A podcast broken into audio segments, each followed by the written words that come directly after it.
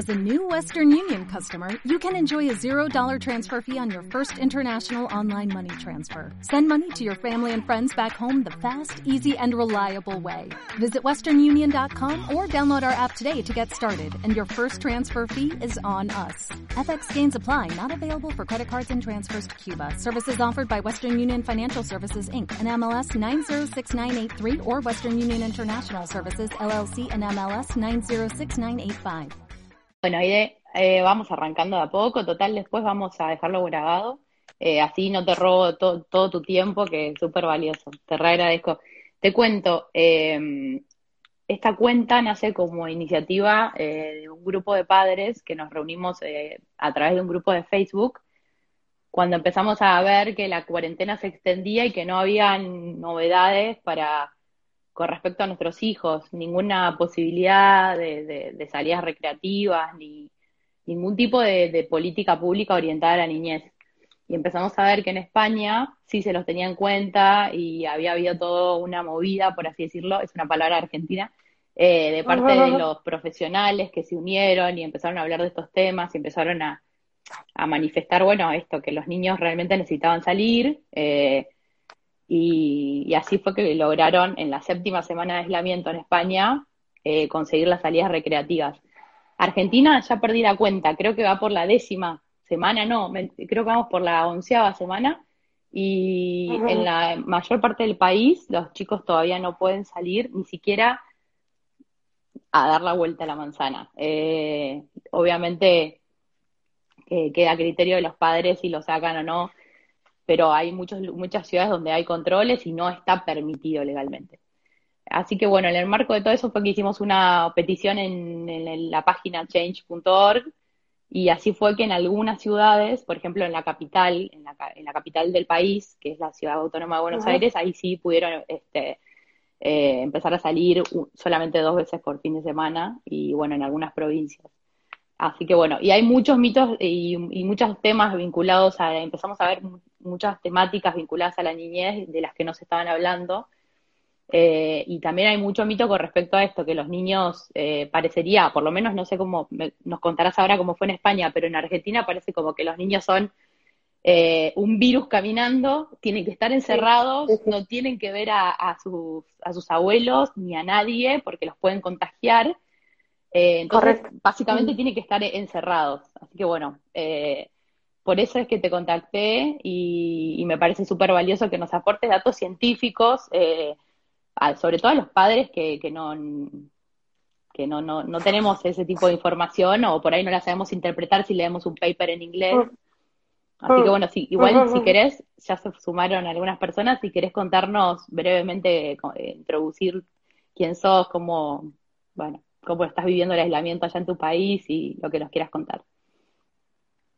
Bueno, pues bueno, primero gracias. Gracias por invitarme a esta conversación, porque bueno, pues, me alegra ¿no? poder eh, compartir esta información a la que yo accedo y, que sea de utilidad al mayor número de personas posibles y espero que también sirva un poco mm, para invitar a la reflexión y también a la calma a las personas que nos vean porque muchas veces desde los medios de comunicación nos trasladan, pues eso, información que es muy alarmista, eh, muchas veces descontextualizada, también eh, sin matices. Y todo eso, pues claro, nos ha llevado a todos a pensar que estamos en una situación mm, muy dura, que en cierto modo sí que lo estamos. Y en el caso de los niños, pues, bueno, una situación de una extrema gravedad que, bueno, casi que, nuestros hijos se van a morir de un, de un momento para otro, ¿no? Entonces, eh, bueno, pues eso, me alegro de, poder compartir lo que yo he ido leyendo. Yo, yo, yo estudié, bueno, soy química y luego hice un doctorado en químicas, entonces, bueno, mi formación es científica y por mi formación, por el desarrollo de mi profesión, pues estoy acostumbrada a bucear en la literatura científica y a leer los artículos científicos.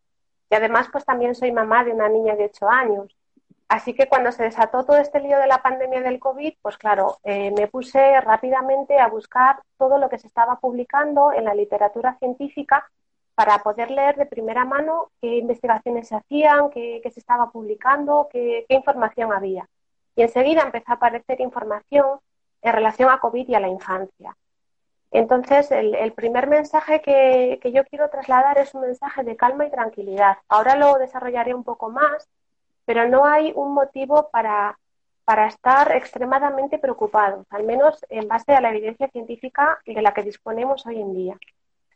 Y, también quisiera aprovechar este momento para aclarar que lo que yo voy a trasladar aquí es información científica, es decir, no es mi opinión personal, sino que yo he buceado en la literatura y he recogido información de esos artículos y es lo que yo voy a, tratar de compartir para que sea útil pues al mayor número de personas.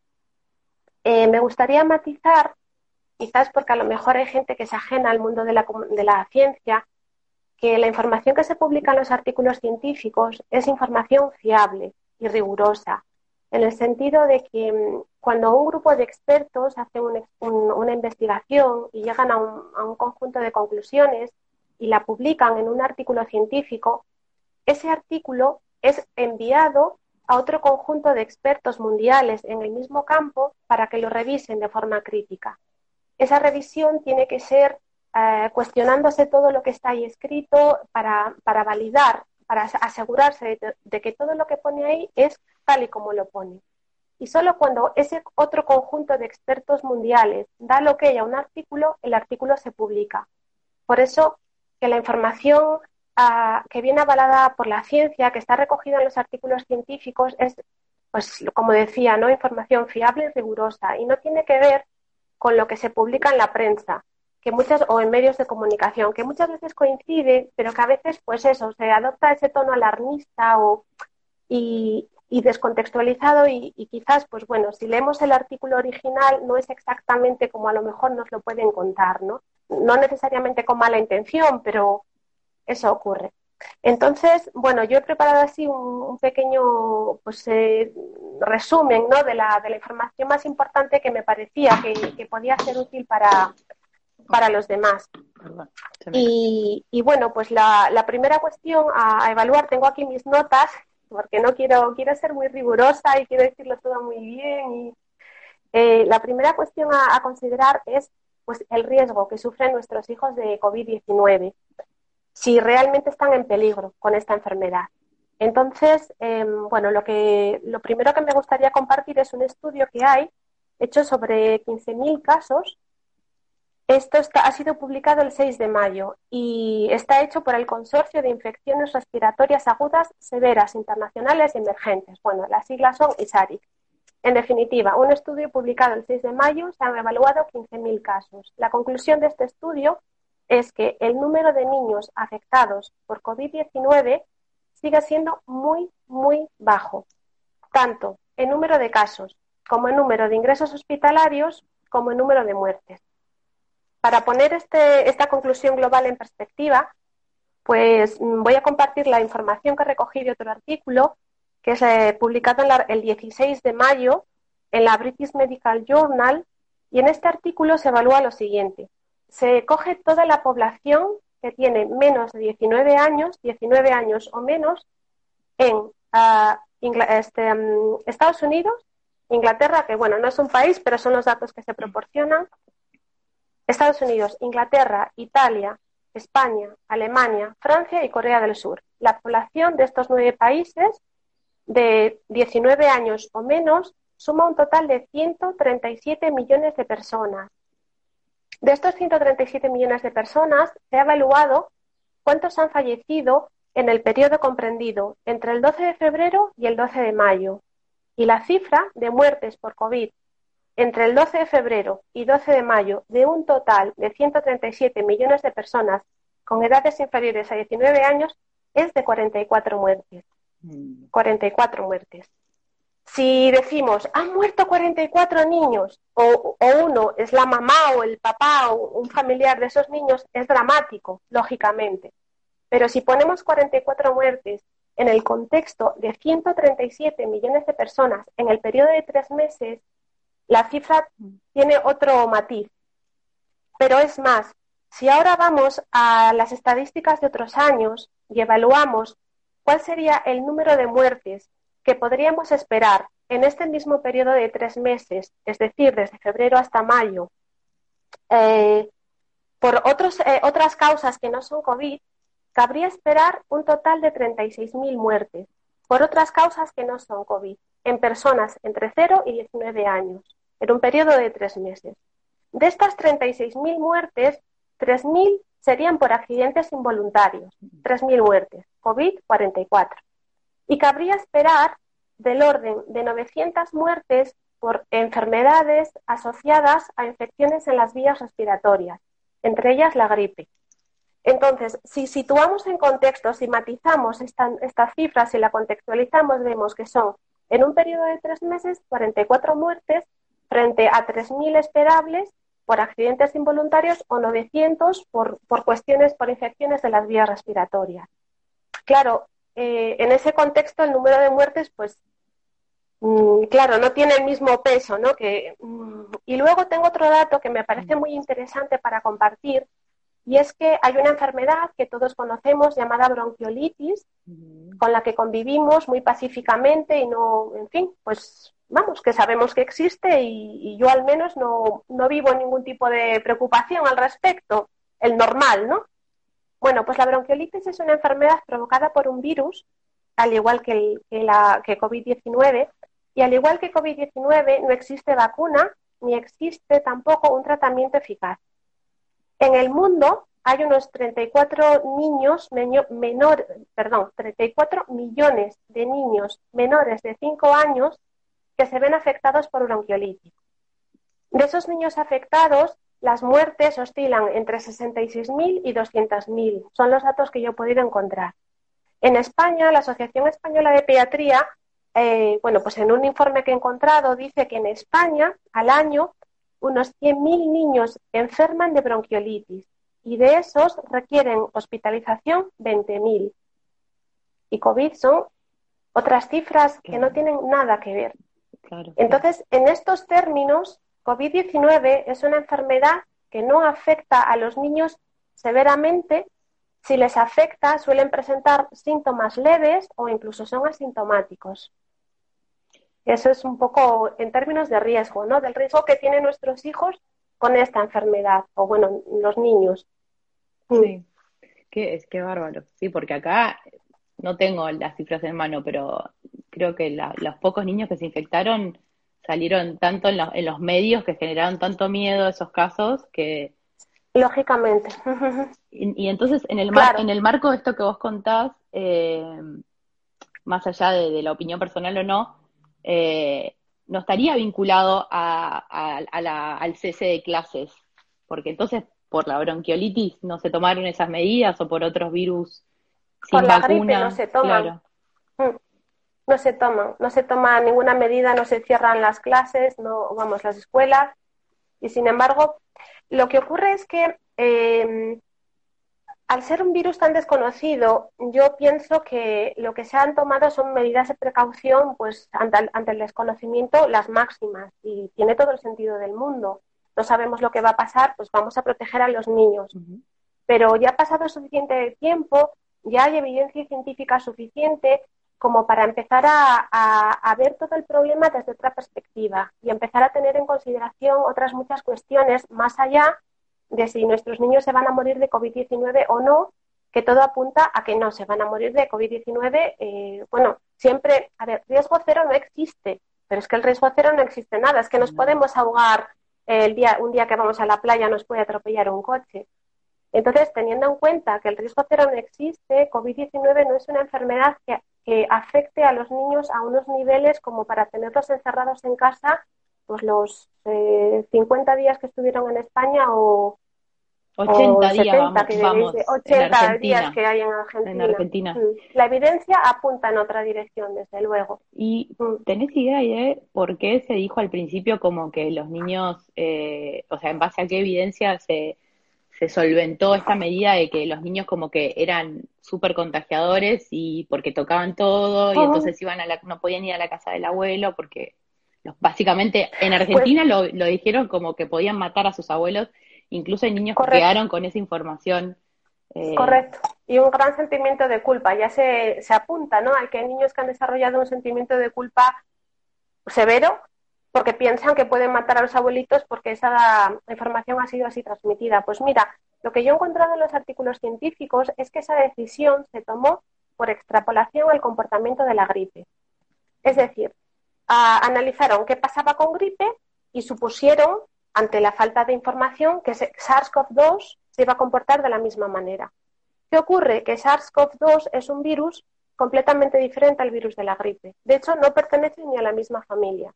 Así que las suposiciones iniciales que se hicieron, porque no había datos, eh, pues les llevaron a tomar unas medidas que no necesariamente a día de hoy, con la información que se dispone, son las más, las más quizás acertadas, porque al no haber otra información, pues tiraron de lo que había. Y, eso fue lo que, lo que determinó que se cerraran los niños, mm, sin tener tampoco en cuenta quizás otras posibles consideraciones, ¿no? De cómo les podía afectar el encierro. Por ejemplo, respecto a lo que comentábamos de la de si los niños son estas bombas víricas con patas que van infectándolo todo y a todo el mundo. Y o esto que me gusta mucho, vectores de contagio silenciosos. Es muy perverso ese término, vector de contagio silencioso. Ponen una, una carga sobre el niño, ¿no? Parece que es algo malvado. Eh, bueno, pues eh, tengo un montón de información interesante, creo yo. El, el 19 de mayo, o sea, hace que estamos menos de 10 días, se publica un review article, en, un, review en Acta Pediatrics. ¿Qué es un review? Un review es un artículo cuando hay suficiente información científica con fin de aglutinarla todo o toda en una única publicación que sea de, de, referencia para todos aquellos que se quieran informar en un tema se hace un review article. Así que un conjunto de personas eh, se dedican a revisar, a bucear en la literatura científica, revisan todo lo que se publica y de ahí extraen unas conclusiones generales. Y esas son las que se plasman en el, review article. Bueno, pues en este, este review eh, revisa unos 700 trabajos científicos en, en relación o referentes a COVID-19 y niños. Y la conclusión es es poco probable que los niños sean los principales vectores de contagio en esta pandemia. Y otra conclusión es que la apertura de las escuelas y guarderías probablemente no tenga un impacto significativo en el tanto por ciento de, fallecimientos de la población adulta. Esto está publicado el 19 de mayo en Acta Pediátrica. Eh, estas conclusiones se sacan al, analizar muchas cuestiones. para comprender la, el papel que desempeñan los niños en la transmisión de la enfermedad, hay que evaluar tres eh, aspectos diferentes. El primero que tenemos que evaluar es la facilidad con la que los niños se contagian. Eh, porque, claro, si te contagias muy fácilmente, puedes transmitir mucho más. Bueno, entonces, ¿qué sabemos de la facilidad con la que se, contagian los niños? El 22 de mayo, o sea, hace siete o nueve días, ocho días, eh, un trabajo eh, mm, realizado en la London School of Hygiene and Tropical Medicine publica lo siguiente. Los niños y jóvenes son un 50% menos propensos a coger el, coronavirus que los adultos. Es decir, se contagian con menos facilidad. Pero no solo eso, hay otros cinco artículos, dos de ellos, uno publicado en Science y otro publicado en The Lancet, que son dos de las revistas eh, científicas más prestigiosas del mundo, lo que se publica ahí son trabajos de máxima calidad. Pues, eh, como digo, hay estudios publicados, uno en Science, otro en The Lancet y en otras revistas, en los que se afirma que parece que los niños tienen una considerablemente menor probabilidad de infectarse que los adultos. Entonces, los niños tienen menos facilidad para contagiarse. Eso es lo que apunta la evidencia científica existente hasta el momento. Se contagian menos, con menos facilidad. Otro aspecto que tenemos que considerar para evaluar mm, lo peligrosos ¿no? que son los niños o cómo de transmisores son es cuántos niños se enferman. Entonces, los datos lo que nos dicen es lo siguiente. De todos los casos reportados en el mundo, menos de un 2% son niños enfermos de COVID-19. Y de ese 2%, la mortalidad, el tanto, la tasa de mortalidad es inferior al 0,1%, hay otras enfermedades que causan muchas más muertes que, COVID-19. Eh, para saber cuántos niños se enferman, lo que hay que hacer son estudios bueno, epidemiológicos. Entonces, eh, no hay suficientes estudios todavía porque no se han analizado todas las poblaciones que han sido afectadas por la pandemia y bueno, son estudios complicados y además en esos estudios nunca podremos tener a los niños que a lo mejor han pasado la enfermedad de forma leve. Entonces es, es difícil tener una cifra exacta. Pero lo que sí, sí, sí, que se han hecho ya algunos estudios. Uno ha sido en Islandia, otro en la localidad italiana de Bo y otro en Holanda. Y de esos estudios se deduce que todo parece indicar que hay muchos menos niños enfermos por COVID-19 que adultos, especialmente niños menores de 10 años. O sea que los niños se contagian con menos facilidad y enferman menos, sobre todo los que tienen menos de 10 años. y la tercera. No, disculpa. No sé, seguí, seguí. No, no. no, digo, qué importante que digas esto porque mm, por lo menos en, acá en Argentina lo que se remarca todo el tiempo desde los medios de comunicación es que los niños no, no presentan síntomas, pueden ser asintomáticos o tener síntomas muy leves, pero igual aún así contagiar. Entonces, por esa razón, se vuelve a enfatizar el encierro y, bueno, y el, y el nulo contacto con, con otros, con sus pares, con sus abuelos, con todos. Pero entonces esto que vos decís, o sea, no, no, no, sé, no tendría sustento, lo que acabo de decir yo, no tendría sustento científico. Claro, eh, un niño infectado puede contagiar, pero no contagia más que un adulto. De hecho, se cree que contagia menos que un adulto. Ahora, el mayor, la mayor tasa de contagios, lo que se sabe hasta ahora es que es entre adultos, de adulto a adulto. Y, los niños es de adulto a niño. Hay menos contagio de niño a adulto que al revés. De hecho, en España se vio clarísimamente. El mensaje era el mismo. Los niños son una especie de bombas víricas que van a destruir el mundo. Encerrarlos. Claro, claro, claro. Todo muy apocalíptico, ¿no? Es como ese escenario zombie de, de, muerte y destrucción. Bueno, entonces encerramos a los niños, los teníamos aquí a los pobres encarcelados ¿Y qué ocurre? Que sigue aumentando la tasa de contagios. Los niños se cerraron las escuelas, los niños se quedaron en casa, no salían prácticamente ninguno a nada, casos contados de niños con necesidades especiales o, bueno, pues familias monoparentales, pero bueno, vamos a decir que no salían niños. Y los contagios seguían subiendo y seguían aumentando la tasa de fallecimientos. Cuando llegó el momento de que los niños ya iban a permitirles la salida de aquí la norma era 111, una hora, un kilómetro en torno al domicilio y un adulto con el que estuvieran conviviendo. Pues cuando ya llegó el momento de permitir a los niños esa, salida, bueno, iban a haber repuntes, eh, otra vez, ¿no? Iban a salir los niños que llevaban eh, 40 o 50 días encerrados, que ya no podían tener la enfermedad porque los pobres es que estaban encerrados. Bueno, se iba a acabar el mundo. No se ha acabado. Ya llevamos más de tres semanas, que es, o, de cuatro semanas, creo recordar. Si los niños fueran esos supercontagiadores que matan a todo el mundo, pues se habría notado en las estadísticas. Y en España la estadística no ha dejado de bajar. O sea, el pico de la curva que dicen ya se ha superado. Eh, seguimos cada vez hay eh, menos, o sea, en líneas generales, no en día a día, sino que en líneas generales la curva está bajando y de hecho el número básico de, reproducción, que es una, una, métrica que se emplea para saber el estado de la infección, es decir, cómo, de cómo evoluciona la enfermedad, ya está por debajo de uno, así que ya, vamos, que estamos muy cerquita ya del final, nosotros los en España. ¿Y en España sin embargo, van a volver las clases ahora, después del...?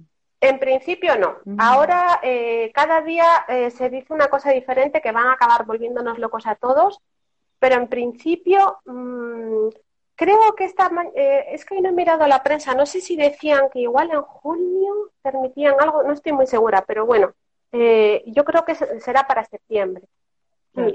Sí. que se permite, creo que es eh, alguna tutoría concertada o algo muy puntual, pero no la escuela en los términos en los que la entendemos habitualmente. Pero igual mañana es otra cosa. Sí, cambia todo el tiempo. Y, eh, cambia todo el tiempo. Y respecto a encontrarse con otros niños o con familiares, ¿eso está permitido o no? Eh, depende de la fase en la que esté la región en la que vives. Mm. Distintas fases tienen distintas eh, medidas. Nosotros, por ejemplo, donde yo vivo, mm, estamos en fase 1, creo que sí que podemos visitar a los abuelitos, pero mira, es una cosa que eh, en sus casas creo que podemos ir a visitarlos, a familiares, eh, pero, por ejemplo, los niños en la calle no podrían jugar juntos. Es una cosa curiosa porque se, se viralizó una foto en la que se permite a los adultos, cuando la tasa de contagio mayor es entre adultos, estar en las terrazas. Y sin embargo, a los niños no se les permite jugar entre ellos, cuando sabemos que la socialización en un niño es fundamental. Lo importante que es para ellos, ¿no? Ese contacto, el poder jugar con sus amigos, pues y no, las plazas, son medidas que muy están cerradas, los juegos en las plazas también, ¿o no?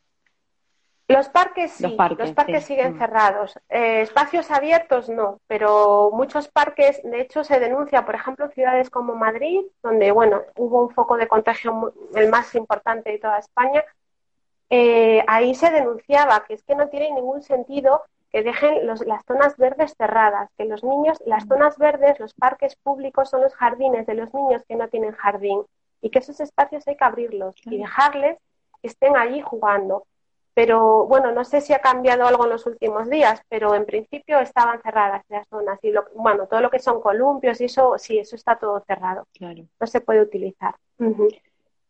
Y me faltaba, me faltaba una cosa por comentar respecto a la transmisibilidad, que es, eh, decíamos que los niños se contagian con menos facilidad, enferman menos y hay una tercera cosa que hay que tener en cuenta a la hora de evaluar cómo de contagiosos son, y es cuánto infectan una vez que están infectados.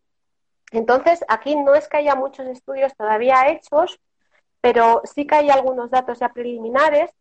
Y entonces hay un estudio que está hecho en el Hospital Universitario, bueno, Carite, creo que se dice, en, en Berlín, en Alemania, que nos dicen que, que la carga viral de los niños contagiados suele ser inferior a la de los adultos. Así que cuando están infectados, se infectan menos. Se contagian con menos facilidad enferman menos y si están infectados, infectan menos que los adultos, porque su carga viral es menor, tienen menos bichos dentro. Es decir, que. Entonces su capacidad de contagiar es menor. Por ejemplo, podría ser que un niño contagiado solo contagie a un familiar y no a todo el grupo familiar, aún conviviendo en la misma casa, por dar un ejemplo. Puede ocurrir, de, por dar un ejemplo. De hecho, hay un caso reportado en un artículo del 11 de abril. Ah, el niño. bueno, una revista que. Es el niño de Suecia, ¿no? ¿O es el... De los Alpes franceses. Ah, de los Alpes franceses, este. Niño... Mm. Coméntalo, pues porque es súper interesante. Sí. Se publicó en Clinical Infection Disease, bueno, otra revista científica, y, mm, y, lo que se reporta es que este niño estuvo en contacto con una serie de profesores adultos y con otros 172 niños y no contagió a nadie. Por eso que decimos que la carga viral suele ser inferior.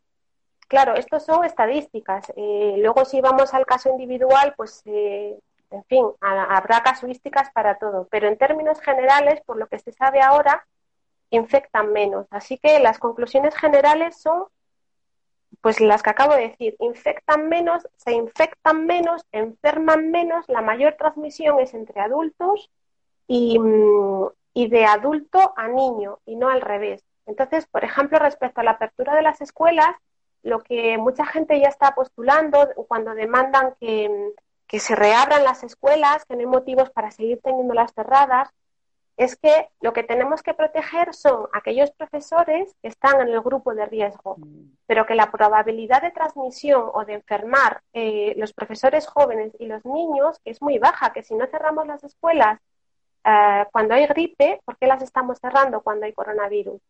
Que no debemos, lo que se comenta en los foros, en, líneas generales, en base a estas informaciones, es que no debemos de fijarnos solo en la enfermedad, sino en las consecuencias indirectas de esta enfermedad. Y en este caso la consecuencia indirecta es el cierre de las escuelas, bueno, y otras muchas, ¿no?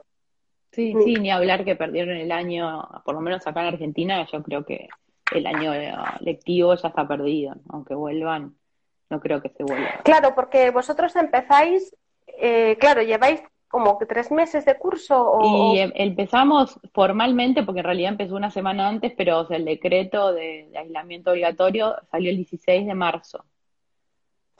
el 16 de marzo. Ya vamos, sí. sí. aquí el 15, sí. Y antes igual está, por ejemplo, eh, mi, mi hija dejó ir a la guardería el, sí, los primeros días de marzo, o sea, eh, porque antes se cerraron las escuelas, después se sugirió el aislamiento eh, voluntario y, posteriormente se, eh, bueno, se, se, implantó esta suerte de, es un aislamiento obligatorio, pero que en realidad, que es otro tema que, que voy a entrevistar a un, creo que se había conectado un doctor en ciencias jurídicas, eh, especialista en derecho constitucional, nos va, acá de, derecho argentino, ¿no? De, nuestras leyes, nos va a explicar que, que, es inconstitucional lo que está ocurriendo, porque en realidad estamos como bajo como una, una suerte de estado de sitio, pero sin estar declarado. Y no, no, no en realidad no se podría, eh, esta quita de libertades civiles, eh, no. Eh. Aquí se debate exactamente lo mismo, sí, que esto es un arresto domiciliario. Bueno, yo no soy jurista, pero bueno, mm. en términos generales, ilegal, básicamente. Sí, totalmente. Sí, te quería preguntar algo para que no se nos pase. ¿Cómo es el tema de la enfermedad de Kawasaki? Porque eso es otra cosa mm. que por lo menos acá se mencionó como que había una correlación entre ambas y bueno, y, también, de nuevo, los chicos megavirus y que encima si salen pueden pescar otras enfermedades vinculadas al coronavirus, entonces todo relacionado con bueno, pues lo que yo he encontrado al respecto es que la enfermedad de Kawasaki no es lo mismo que lo que está asociado temporalmente a COVID-19. Lo que está asociado temporalmente a COVID-19 se llama síndrome inflamatorio multisistémico tiene una casuística eh, que en algunos momentos es común con la enfermedad de Kawasaki, pero no son la misma. Este síndrome inflamatorio multisistémico sí que es verdad que puede ser grave, pero se sabe que los niños se recuperan bien. Y los datos que yo he encontrado es que en Europa hay un, número de niños eh, superior a 80 millones en toda Europa. De esos 80 millones de niños se han reportado 230 casos de síndrome inflamatorio multisistémico. Y de esos 230 casos reportados han muerto dos. Dependiendo un poco la fuente, pone dos o tres. Dos niños en, Gran Bretaña y uno en Francia, o uno y uno. Depende un poco de la fuente. Entonces, eh, es una enfermedad muy, muy, muy, súper, muy infrecuente. Mm. Y en, general no hay em, razón para estar tan preocupados por, el, por, esta, por este síndrome inflamatorio multisistémico. Sí que es verdad que no se sabe cuál es el origen de esta enfermedad y por qué se produce, pero ya se está empezando a investigar. Esto es una cosa que a mí me gusta comentar, quizás creo que puede invitar a la tranquilidad, y es que estamos en un momento aunque suene un poco raro, óptimo para sufrir una pandemia. Mm. Nunca es óptimo, ¿no? Porque, bueno, lógicamente nadie quiere que esto ocurra. Pero sí que es verdad que desde el punto de vista de la ciencia, eh, la ciencia tiene suficiente recorrido ya como para tener acumulado un conjunto de conocimiento que nos permite enfrentarnos a una pandemia con herramientas potentes. Entonces, eh, tenemos, de repente, aparece un virus desconocido que nadie sabe cómo se comporta, que nadie sabe qué va a pasar, que afecta a la gente de determinada edad y que, bueno, pues eh, el desenlace es fatal para muchas personas de edad avanzada. Hay en torno, creo recordar, más de 100 prototipos de vacuna investigándose a día de hoy, más de 100. Está reportado por la OMS.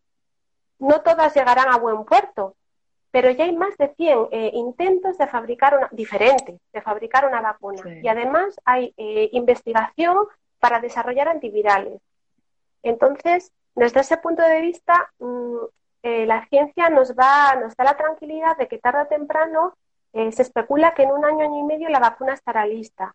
Y si no la tenemos antes a nuestra disposición, es porque las vacunas, bueno, pues pasan una serie de controles rigurosos. Por ejemplo, en España tenemos cuatro dos, pruebas, vacunas fabricadas. Más o menos. Pasan de eh, no sé exactamente cuántas pruebas, pero son tres pasos mm. Mm, generales, ¿no? Eh, el primero es, una vez que se, se vacuna la, se fabrica la vacuna, eh, hay que testear en animales y después se pasa ensayos clínicos y si la vacuna demuestra ser suficientemente segura es cuando se, se dispensa a la población.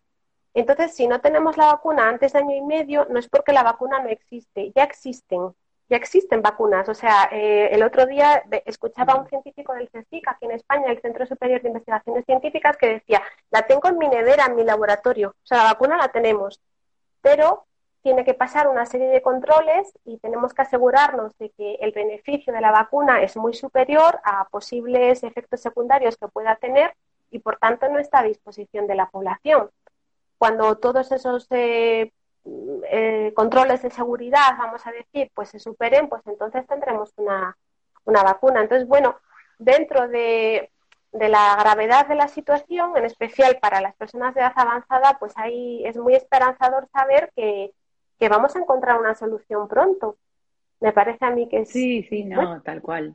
Eh, acá igual, no sé, eh, se vive, todavía es como que estamos, un, o sea, copiamos mucho a España, pero estamos como unos pasos atrás. Y, y por ahí como que cuesta más ver la, la luz al final del túnel porque nunca llegamos al pico, de famoso, la famosa curva. Yo lo he visto, lo he visto. Es como raro. Lo he visto, sí. No sé si es porque funcionó la cuarentena preventiva tan anticipada, pero ya está, se están viendo otras cosas, otros daños, por así decirlo, colaterales, eh, que bueno, un poco en esta cuenta se habla desde la perspectiva de la niñez, ¿no? Obviamente.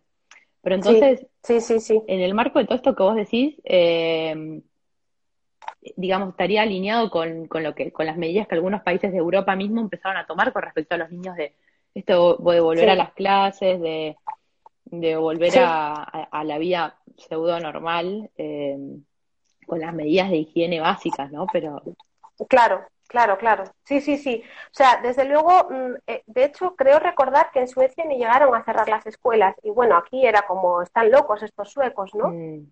Pero eh, bueno, pues no, no parece que, de hecho, es lo que comentaba antes, hay un artículo donde, donde, pero vamos, de hace cuatro días, donde se afirma eso, que el cierre de las escuelas no va a tener un impacto significativo en, en el descenso de fallecimientos de las personas de edad adulta. Lo que se comenta es, a quien hay que proteger son a las personas de edad avanzada. Estas personas sí que tienen que tener mucho cuidado, porque para ellos la enfermedad es letal. Entonces, las personas de edad avanzada tienen que protegerse todo lo que puedan. Pues eh, evitar al máximo las relaciones sociales, em, no sobreexponerse en espacios cerrados, eh, eh, pues lavado frecuente de manos, uso de mascarillas, en fin, todo lo que recomiendan las autoridades sanitarias. Estas personas sí que tienen un peligro importante, corren un serio riesgo pero no los demás. El 80% de la población pasa la enfermedad con síntomas leves o asintomáticamente. No, Entonces, claro, no sé allá, pero acá algo, de hecho, es un dato eh, que, acaba de salir en un artículo que, que realiza una la Universidad Católica Argentina. Eh, hizo un estudio cualitativo y cuantitativo respecto a, no sé, no, no me acuerdo cuánto era la muestra, pero a muchos hogares y descubrieron, por ejemplo, que, que cuatro de cada diez niños no, no, no, no, tuvo un control pediátrico en este tiempo de cuarentena, porque es tanto el miedo que tienen los padres de, de exponer y la culpa de exponer a sus hijos que directamente, y otra cosa que no sé cómo fue en España, pero acá sí fue grave, hubo mucha desinformación con respecto al, al en realidad no, no, no sé si hasta el día de la fecha hay un protocolo establecido de cómo se trata eh, la enferme el, supuesto caso de la enfermedad en niños, porque a la, persona mayor, adulta, se la aísla completamente, pero al niño se creía, y de hecho hay muchas madres que siguen creyendo que si su, su hijo, si hay sospechas de que tenga coronavirus, un niño va a ser aislado completamente y no va a poder ver ni a sus padres, ni a, ni a uno de sus padres, cosa que es mentira, que, que no es cierto. Eh, entonces, por todos esos miedos es que realmente los, padres decidieron no llevar a los niños a, los controles pediátricos ni a una guardia. Y de hecho hubo un caso, en la, perdón, en la ciudad de Buenos Aires hubo un caso de una nena de ocho meses que presentaba todos los síntomas de, en realidad tenía una enfermedad, una, una eruptiva, ¿viste? La sexta, eh, que, que presenta fiebre muy elevada. Y por eso le aplicaron un protocolo de, de coronavirus y la llevaron a un hotel y aislaron con su mamá, pero no recibió los cuidados eh, que necesitaba concretos para lo que tenía, que era la enfermedad sexta. Eh, entonces, bueno, y eso eso genera miedo y eso genera que los padres no, no quieran exponer a sus hijos. Claro, se comenta aquí en España ya que la tasa de vacunaciones, las eh, que tocarían por calendario vacunacional, ha disminuido en un porcentaje alarmante. Y también el hecho, por, exactamente la misma razón, por trasladar la información de una forma alarmista en muchos casos, pues eh, se ha generado un miedo eh, que los padres, por miedo a coger COVID-19, una enfermedad que no es especialmente grave, en la mayoría de los casos, por miedo a esa enfermedad han dejado de acudir al centro de salud por otras cuestiones más graves. Y entonces se prevé que va a haber niños que o bien ya tenían enfermedades, eh, estados, vamos, estaban, tenían algún, eh, su salud no era óptima ya porque, bueno, estaban enfermos de alguna enfermedad crónica o, mm. o bien niños que han podido desarrollar alguna enfermedad y que eso no se ha tratado convenientemente y que eso va a salir en los próximos meses. Eso física, la salud física, dijéramos, pero luego está la salud mental. Tengo aquí un dato, la OMS ya advierte o sitúa que niños y adolescentes son las principales poblaciones de riesgo en salud mental debido a coronavirus. Se habla de ansiedad, miedo, niños que han mm. desarrollado trastornos de, mm, están obsesionados con la limpieza, sentimiento de culpa, eh, luego el, daño que causa la carencia de, juego al aire libre, de falta de sol, de falta de movimiento, de falta de socialización. Eh, eso los niños que están bien, Luego están los niños que no están bien, que son la mayor, o bueno, que hay un tanto por ciento de niños pues que están sufriendo situaciones de abuso sexual, de sí, violencia familiar. Mm. vivencia, sí. Entonces, eh, es lo que, si ponemos en contexto los datos en base a la evidencia científica que tenemos del riesgo que COVID-19 supone para los niños y del riesgo que suponen todas las consecuencias indirectas, es el momento de replantearnos las cosas y decir, bueno, al principio se tomaron una serie de medidas por precaución para protegerlos porque era desconocido y bien está, pero bueno, a lo mejor ahora es el momento de revisarlo todo y, mirar a la infancia de otra manera también, ¿no? Y contemplar otras cosas, que, otras necesidades que también son reales. Se habla, por ejemplo, en España, se está empezando, claro, ahora como ya ha pasado lo gordo, gordo, gordo, ahora se empiezan a hablar otras cosas. Entonces, eh, creo que te vi en, alguna publicación de, vuestra cuenta de Instagram algo en relación a las pantallas. Aquí, bueno, se apostó toda la educación digital. Era como súper bien porque ahora todo va a ser la educación digital y los niños, bueno, no van a perder nada, ningún contenido y va a estar todo fenomenal. Bueno, pues ahora ya hay debates, foros donde se, se, empieza a cuestionar y a reflexionar sobre quién ha aprendido verdaderamente gracias a la educación digital si ese aprendizaje es significativo o no. Se empieza a evaluar los riesgos del abuso excesivo de pantallas, mm. porque claro, eh, los niños han utilizado las pantallas como herramienta educativa durante muchas horas y paralelamente como herramienta de ocio, porque los mm. papás teletrabajamos, hay que hacer la comida, en fin, eh, no siempre podemos mm, estar en un jardín maravilloso dedicándoles tiempo. Entonces, ¿qué ocurre? Que el, incremento de uso de pantallas es, es increíble, ¿no? Es muy, muy, muy elevado. Y esto ha traído otros problemas de los que ya se empieza a hablar.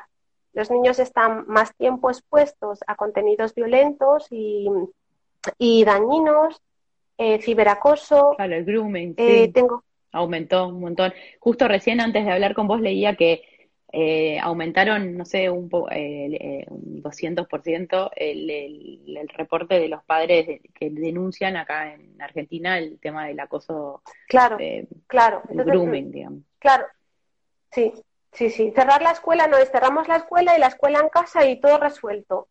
Estamos hablando de una serie de consecuencias para la salud y una serie de riesgos a los que les estamos exponiendo por tomar esa decisión.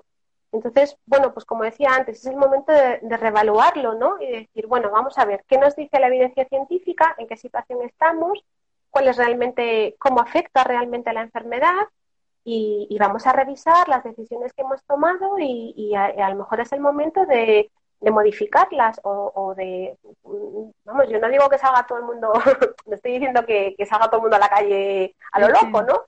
Pero bueno, no, eh, incluso tampoco nosotros, por ejemplo, el caso de Argentina, que todavía no hemos llegado como al pico, tampoco estamos pidiendo que, vuelvan las, clases, ni, ni mucho menos, simplemente que, podamos tener una mirada un poco menos adultocéntrica y que donde podamos integrar también al, niño, porque realmente... Al niño, claro. Eh, es un sujeto de derecho. Sí, no, pero es que realmente solo se los acá solo se los menciona en tanto alumnos del sistema escolar sí, sí, sí, y nada más, o sea, Nada más.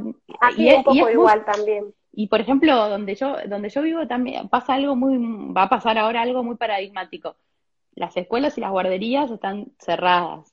Pero de a poco, donde yo estoy, hay muy pocos casos, o sea, ahora tenemos dos casos nada más y están recuperándose. Eh, de a poco se está reactivando toda la actividad. Y la semana que viene, eh, probablemente ya el, no sé, el 90% de la actividad comercial y de la actividad laboral eh, sea, retomada. Pero todos esos niños van a estar al cuidado de sus abuelos, porque no hay donde dejarlos, entonces, porque no, no hay guarderías, no hay... claro. Realmente eh, eh, yo no ya no entiendo nada, porque me parece muy bizarro todo eso. O sea, que vuelvan al cuidado de los que supuestamente son la población, supuestamente no, son la población de riesgo. Correcto.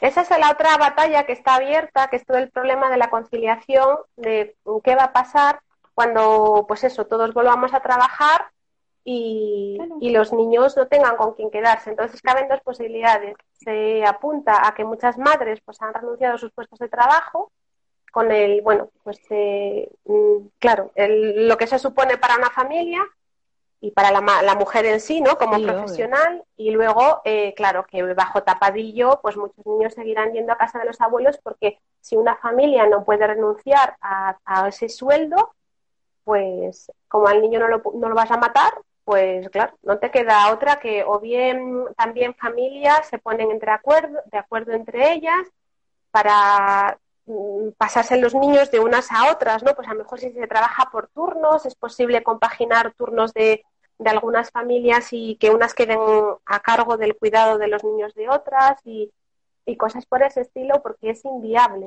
no, es volver a trabajar. no, no.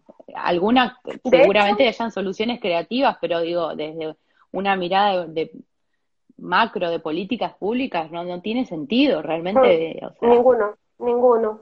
No, no lo tiene. Incluso, bueno, pero eh, veía que mm, nosotros acá desde el sur siempre estamos mirando lo que ocurre en el norte y veíamos, bueno, que de a poco ah, se están reactivando las guarderías en algunos países, por ejemplo en Francia ah. ya comenzaron eh, las guarderías y los niveles iniciales y de a poco van, eh, van retomando, creo que ya está en la primaria y los últimos que van a volver son las de la secundaria.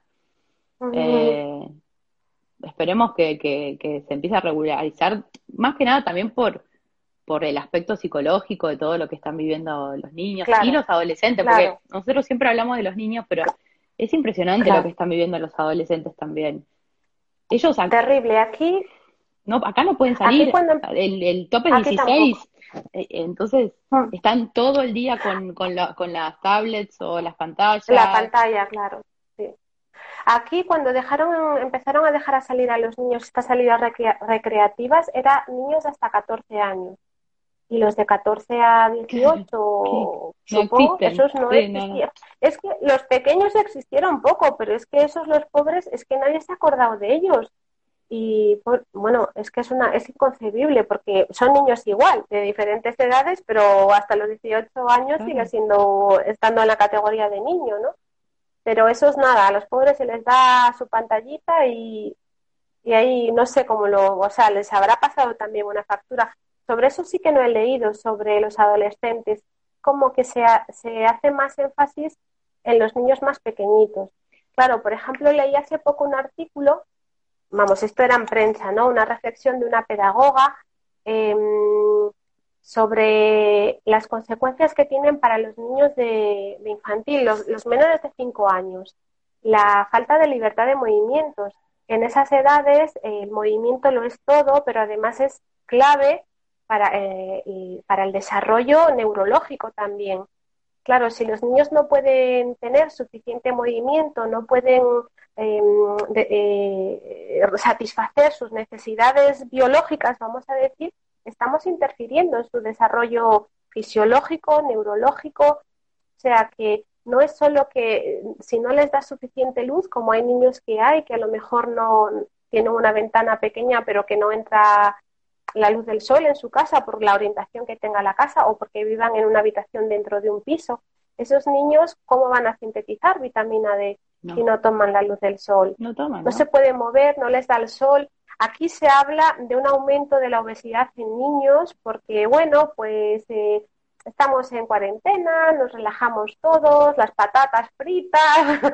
no, no hacer actividad física. Dulces, em, claro, no, no hay movimiento, entonces pues no, solo es que a las mamás no nos vaya a servir el bikini para el verano, sino que mm, pues los niños también nos están acusando problemas de alimentación, de sueño, bueno, lo que un poco compartís vosotros. Sí, no, de todo, de, todo. Eh, hablamos el sábado pasado con una psicóloga y, nos comentaba esto, incluso niños que, mm, que tienen retrocesos con respecto al control de esfínteres o desarrollaron algún tipo de TOC y mueven la cabeza o los ojos de alguna manera, ¿no? Es, La verdad que es, impresionante y es muy impactante, pero mm, entonces como querés volver a listar como conclusión toda esta evidencia, o sea, los, los títulos, digamos, para los que pues capaz que se sumaron tarde. Eh, pues eh, vamos, en base a la evidencia científica existente, lo que podríamos afirmar a día de hoy es que COVID-19 es una enfermedad que afecta eh, levemente a los niños. Hay pocos casos de niños afectados por la enfermedad,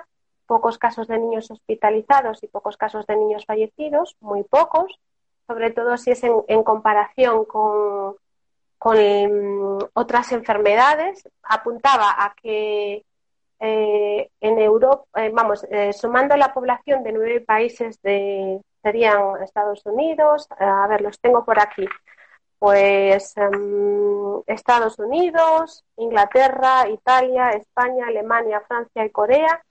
Si sumamos la población de personas que tienen 19 años o menos, tenemos un total de 137 millones de personas y en tres meses han fallecido por COVID-19 44. Y cabría esperar, por, por ejemplo, por em, infecciones de las vías respiratorias o gripe, en base a estadísticas de otros años, cabría esperar 900 muertes y 44 de COVID. Así que todo apunta a que COVID-19 no es una enfermedad especialmente peligrosa para los niños. Y en cuanto a la transmisión de la enfermedad desde los niños hacia adultos o hacia otros niños, los niños se contagian con menos facilidad, enferman menos, su carga viral es menor y son menos infecciosos. Es decir, ellos se contagian menos, pero también contagian menos. La mayor tasa de contagio es entre adultos y de adulto a niño, no de niño a adulto. Entonces, tampoco hay, eh, no son esas bombas víricas que nos han hecho creer, no es lo que la evidencia científica apunta. Y en cuanto a la enfermedad de Kawasaki, pues se distingue de lo que realmente está asociado con, con COVID, que es el síndrome eh, inflamatorio multisistémico, es una palabra difícil pues eh, sí que es una enfermedad que puede presentar síntomas graves, pero es muy, muy, muy, muy, muy infrecuente y en, Europa de más de 80 millones de niños han fallecido dos eh, por, a consecuencia de este síndrome inflamatorio multisistémico. En, si, en general, los niños se curan bien. Y sí que es verdad que los pediatras están avisados. Es decir, aquí se, se montó un pequeño revuelo porque se viralizó un informe vamos a decir, interno de, vamos, no interno porque fuera privado, pero que estaba destinado a pediatras. Y mm, ese se, se viralizó por las redes y bueno, pues había una alarma muy grande y tuvo que sacar un comunicado la Asociación Española de Pediatría mm. llamando a la calma a las familias diciendo, tranquilos, es algo que está ocurriendo, no sabemos por qué ocurre, pero estamos en, en alerta. Entonces, en los, si sus hijos muestran eh, pues algún tipo de síntoma que consideren que necesita acudir al médico, acudan al médico. COVID-19 eh, puede ser menos peligroso que, que, otra cosa que les pueda estar mm. pasando a sus hijos. Y, tranquilidad con lo del síndrome inflamatorio multisistémico. Esas serían las, las tres ideas generales, ¿no? Mm.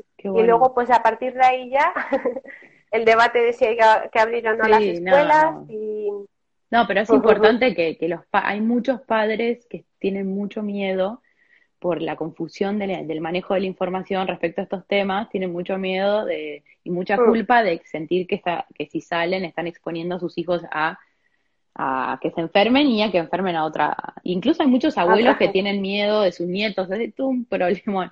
Pero está bueno eh, que hayan datos científicos, porque digo, como vos decías al principio, esto no es una opinión no es una opinión tuya, mía, es, información, exacto. Sí que es verdad que lo que no podemos olvidar es que los niños si están contagiados pueden contagiar al margen de que no sean esas bombas víricas que nos han dicho, si ellos están infectados sí pueden contagiar. Sí, sí, sí. Entonces, si van a ver a los abuelitos, es importante tomar las medidas de precaución necesarias. Eso, por supuesto, ¿no?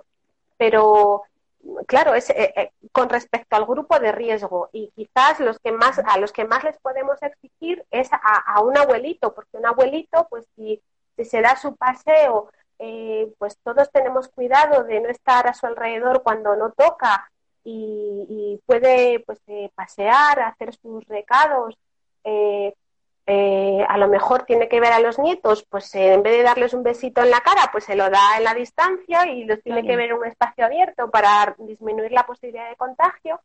Pero es más fácil pedirle a un abuelo que permanezca en casa unas horas que pedírselo a un niño. Lo que no tiene sentido es que un abuelo, que es el grupo de riesgo, que es el que realmente tiene riesgo de morirse, no el niño, el abuelo, pueda salir a comprar el periódico, a pasear el perro, a por la barra de pan, darse el paseo de a salud. Eh, lógicamente, a comprar cigarrillos. Darse pues un paseíto para estirar las piernas, que al final yo tengo un vecino que sale cuatro, o que lo veíamos desde la ventana, mi hija y yo, y salía cuatro veces al día y ella estaba en casa encerrada y luego cuando la han dejado salir es una hora. Digo, pero si es que este señor es el que se puede morir, está todo el día, pues ella muy educado y muy prudente. No es que el señor hiciera nada eh, que no le estuviera permitido hacer, pero que era paradójico. Decías, pero, pero si el que se va a morir es él. bueno, el que, se puede morir sí, es sí, él. Sí, sí, tiene mayor riesgo, sí. Sí, totalmente. Tiene mucho mayor riesgo y sin embargo los niños pues estaban en casa. Sí. Bueno, ahí ya me está avisando Instagram que va a finalizar el vivo. Te súper agradezco, Ide, por, por permitirnos hablar con vos y por brindarnos esta información eh, que quizás nosotros teníamos acceso a los papers, pero no tenemos, bueno, los, recursos intelectuales. El oficio, el oficio, como para Claro, cada uno pues lo suyo. Claro, claro. Así que bueno, muchas gracias. Ha sido un placer seguiremos compartiendo tu información y tus hallazgos eh, científicos que la verdad que nos dan mucha claridad y paz. Pues eh, eh, procuraré estar em, atenta para cualquier cosa interesante que pueda salir, pues ponerla en la cuenta de Instagram y si puede ayudar a alguien a afrontar la situación con tranquilidad, con prudencia, con sensatez, pero con tranquilidad, pues eh, bienvenido sea. Eh, yo encantada. Bueno, muchas gracias. Ha sido, ha sido un placer. Bueno, bueno, ojalá que pronto todo esto acabe. Ojalá, ojalá. Y sea, y sea lo mejor para todos y para los niños principalmente, porque bueno, es nuestra temática. bueno, te mando un beso enorme. Gracias. Y gracias a todos los que se conectaron. Chao. Hasta luego.